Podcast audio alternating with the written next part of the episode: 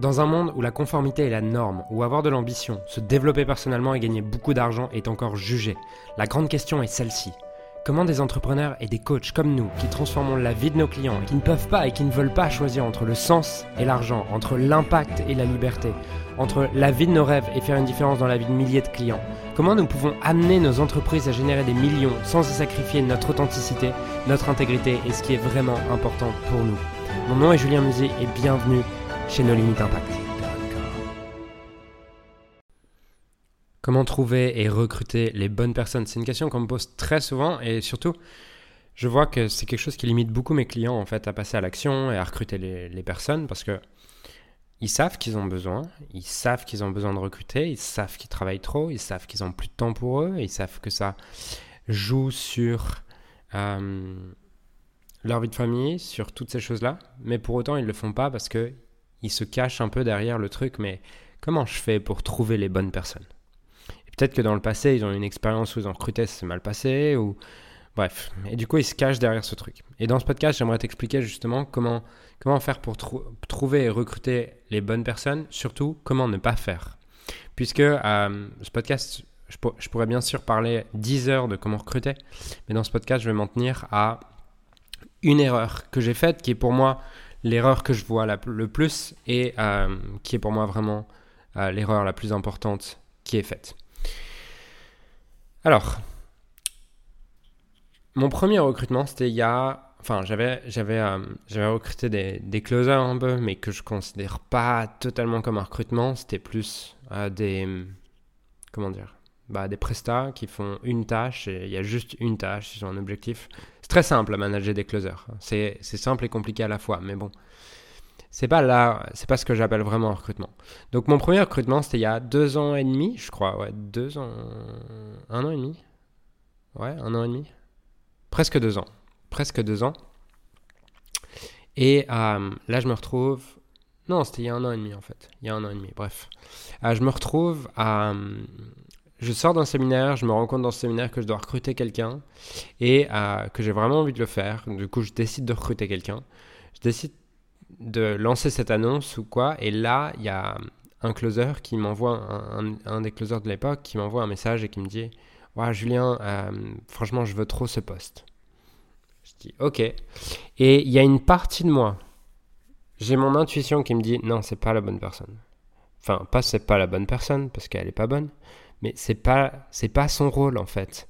C'est quelqu'un qui aime vendre, qui aime closer, qui aime être dans l'action et là je lui propose un poste d'assistant exécutif où il y a beaucoup de, de précision, il y a beaucoup de détails, mais en fait il le fait juste parce qu'il a envie d'être avec moi et de faire plus de choses, tu vois.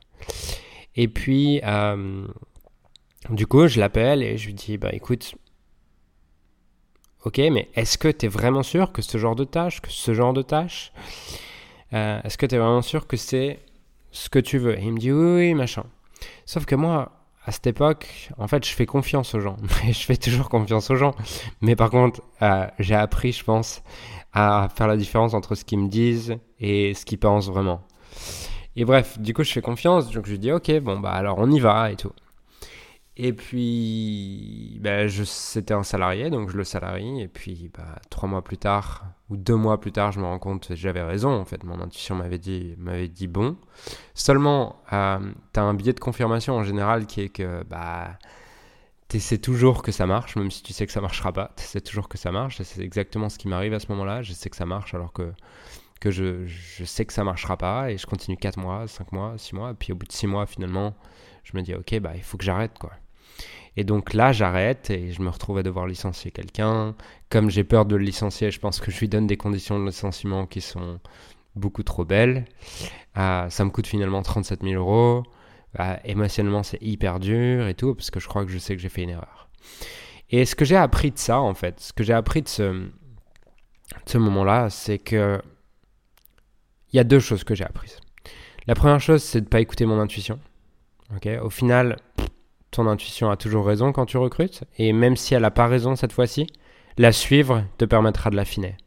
Alors que si tu n'écoutes pas ton intuition, eh ben, tu pourras jamais affiner ça. Donc la première chose que j'ai, retenue de ça, c'est écoute toujours ton intuition, et elle fera des erreurs, mais tant mieux, tu amélioreras ces erreurs. C'est-à-dire que j'ai fait un mauvais recrutement pareil il y a trois mois, et euh, mon intuition me donnait tous les signaux, vas-y, c'est la bonne personne, génial. Et finalement, bah, deux mois plus tard, on a arrêté avec elle. Et, euh, et puis, mon intuition me disait que c'était bon. Par contre, il y avait deux, trois choses que j'avais pas vues. Du coup, ça m'a permis d'améliorer euh, mon système de recrutement et d'améliorer aussi les facteurs que je prends en compte lorsque mon conscient et mon inconscient me donnent des informations qu'on appelle l'intuition. donc, donc voilà, la première leçon, c'est vraiment écoute ton intuition et ose suivre ton cœur, ton, ton estomac, ton intuition, bref, ose, ose suivre tous les signaux que tu as à l'intérieur de toi.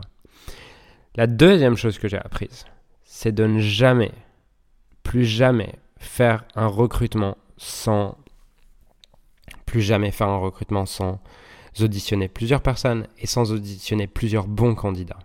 Ce que j'adore, ce que dit Tony Robbins, qui dit quand t'as qu'un choix, ça s'appelle pas un choix, ça s'appelle un choix par défaut. Quand t'as deux personnes, ça s'appelle quand t'as deux choix, ça s'appelle un dilemme. On parle de choix qu'à partir du moment où tu commences à avoir trois choix. Et donc, euh, ce que, j'ai fait et ce que j'ai appris de ça, c'est vraiment le fait d'avoir, d'avoir toujours trois choix. D'avoir toujours au minimum trois choix, mais pas trois choix où j'ai deux bras cassés et une personne qui me correspond. Non, d'avoir 25 choix et dans les 25 choix, j'ai trois choix de super personnes.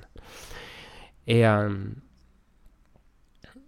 et c'est vraiment le conseil que je donne à tout le monde, toutes les personnes qu'on accompagne à travers le programme Limitless Scaling, c'est vraiment t'assurer que tu aies trois choix.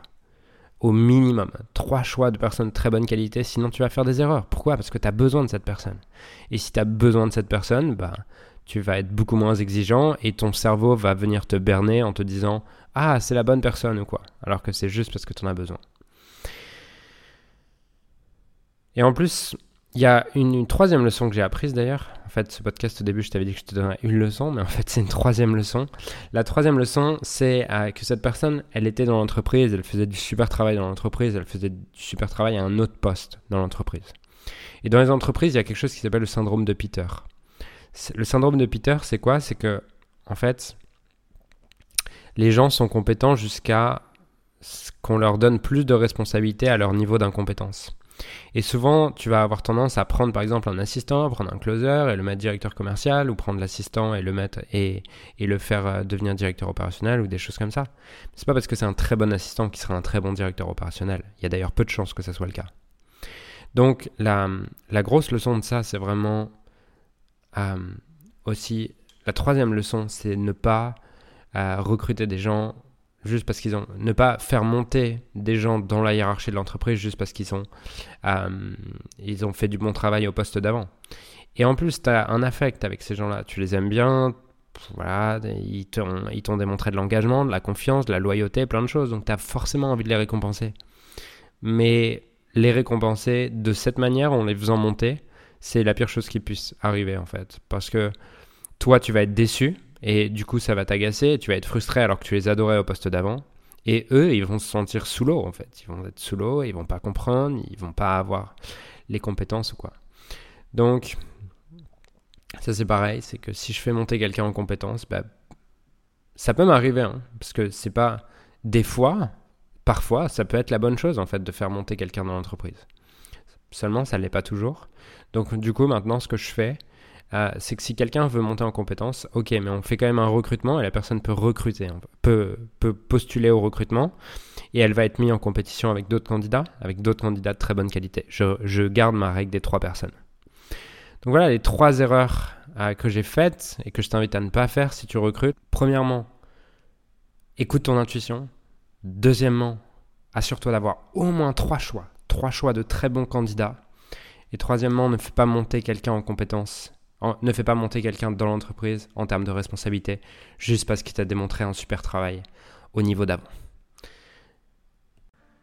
Alors j'aimerais sincèrement te remercier de m'avoir rejoint et de m'avoir écouté aujourd'hui. J'espère sincèrement que ce que j'ai pu partager avec toi aujourd'hui a pu réellement t'aider et surtout va t'aider à créer un business qui génère des millions tout en servant les autres et en créant la vie de tes rêves.